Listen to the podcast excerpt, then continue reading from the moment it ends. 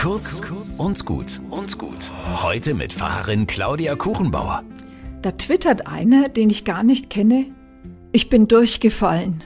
Ich kann nicht mehr. Ich habe keine Kraft mehr. Im Thread lese ich die Kommentare.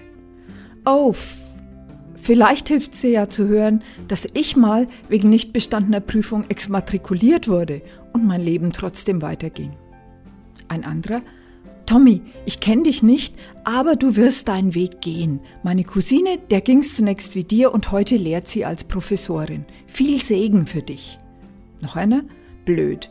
Aber ein Beinbruch ist kein Halsbruch. Das nächste Mal klappt's bestimmt und jetzt erst mal ein bisschen unter Leute gehen und ablenken und das Leben wieder spüren. Und ein letzter, das tut mir sehr leid. Wenn du irgendwann Unterstützung für die nächste Runde brauchst, kannst dich gerne melden. Tommy, du bist mehr als eine Prüfung und ich bewundere, wie du dir dein Studium selbst finanzierst. Ich glaube an dich. So viel Zuspruch.